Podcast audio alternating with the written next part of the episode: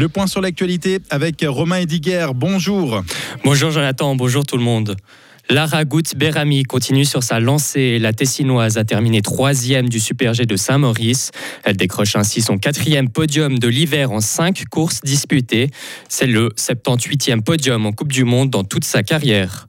En sport toujours, le CIO autorise la participation des Russes et Bélarusses. Les athlètes de ces pays pourront concourir sous bannière neutre aux Jeux Olympiques de Paris l'année prochaine. Une décision qui ne concerne pas les épreuves par équipe. Pour, pour participer aux Jeux, les athlètes ne doivent pas avoir activement soutenu l'invasion russe de l'Ukraine. Pour le moment, huit sportifs russes et trois Bélarusses sont qualifiés. La Suisse est une mauvaise élève en matière de lutte contre le réchauffement climatique. D'après Greenpeace, notre pays est classé 21e sur 63 dans le classement climatique 2024. Nous étions 22e l'année dernière. Un expert de l'organisation écologiste estime qu'en tant que pays riche, la Suisse a la responsabilité de se montrer plus ambitieuse pour le climat. Vous pourrez vous rendre à nouveau à Beyrouth en avion dès vendredi prochain.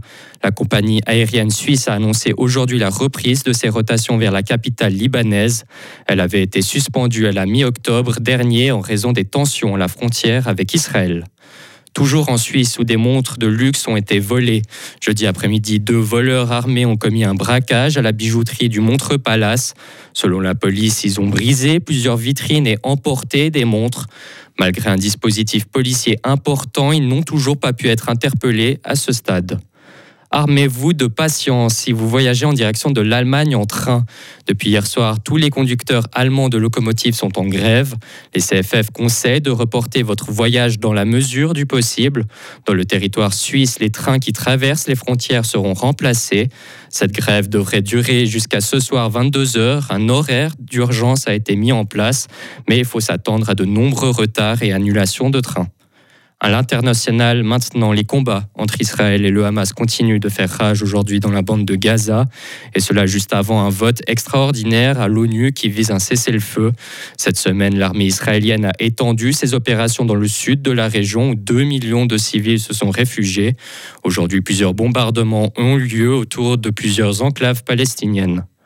Et pour terminer, Vladimir Poutine vient d'annoncer aujourd'hui sa candidature à la présidentielle russe. Le chef d'État veut poursuivre avec un cinquième mandat. Le président a estimé que le temps de prendre une décision était venu. La réélection aura lieu en mars de l'année prochaine. Retrouvez toute l'info sur frappe et frappe.ch. La météo avec Mobilis. À la recherche d'un cadeau original, Mobilis, mobilier contemporain, mobilis.ch.